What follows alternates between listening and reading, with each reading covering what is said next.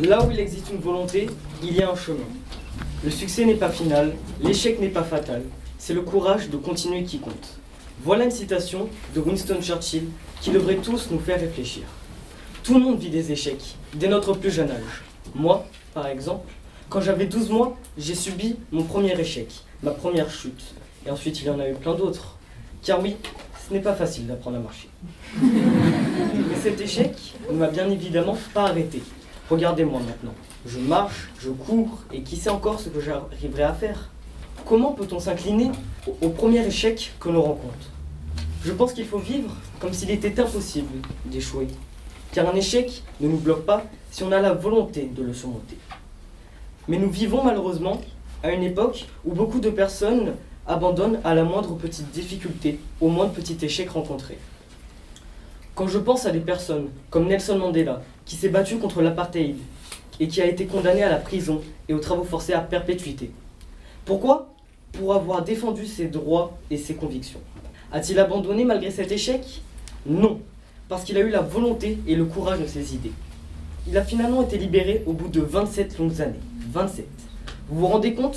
Pour devenir ensuite le premier président noir de l'Afrique du Sud et recevoir le prix Nobel de la paix. Prenons maintenant l'exemple des sportifs. Pensez-vous que pour eux, l'échec est fatal? Eh bien, si c'était le cas, croyez-moi, il n'en existerait plus aucun. Pour eux, l'échec est quotidien. Et finalement, sans ces échecs, ils ne progresseraient pas. Car seules les difficultés leur permettent de progresser, de progresser, de devenir plus forts et d'atteindre leur but. Prenons l'exemple de Nadal. À 13 ans, il a beaucoup connu l'échec, pas qu'une fois. Par exemple, contre Richard Gasquet, qui était à l'époque meilleur que lui. Aujourd'hui, on peut considérer ce dernier comme un bon tennisman, mais la carrière de Nadal est incomparable. Les défaites l'ont sûrement rendu plus motivé et plus fort. Comme le dit si bien le sage chinois Lao Tzu, l'échec est au fondement de la réussite. Et cela me permet d'aborder la question du succès. Après tous ces efforts, et en passant par tous ces échecs, doit-on s'arrêter après avoir atteint notre premier objectif? Doit-on se contenter de ce seul succès? Et se reposer sur nos lauriers Il y a toujours un autre objectif à atteindre, et un autre, et encore un autre. La seule limite dépend de notre volonté. Pourquoi certaines personnes abandonnent à leur premier succès Je ne sais pas. Peut-être par facilité par peur d'échouer de nouveau. À mon avis, une vie où l'on ne se fixe pas en permanence des objectifs est une vie fade, monotone et ennuyante. Je vais vous parler de nouveau de sport. Car les échecs font partie intégrante de leur succès.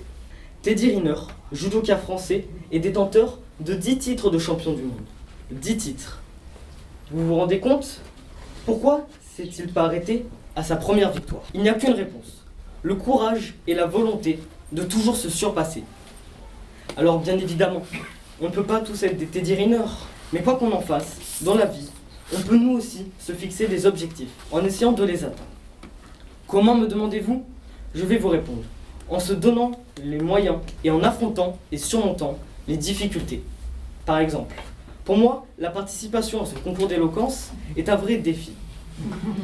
Étant donné ma nature émotive, mon stress et ma peur de parler devant un public.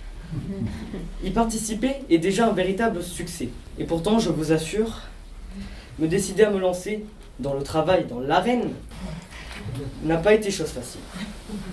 Mais j'y suis arrivé, en avançant petit à petit, et en faisant un pas en avant, puis d'en arrière. J'étais comme le moi enfant, d'à peine un an, qui se relevait après chaque chute pour apprendre à marcher.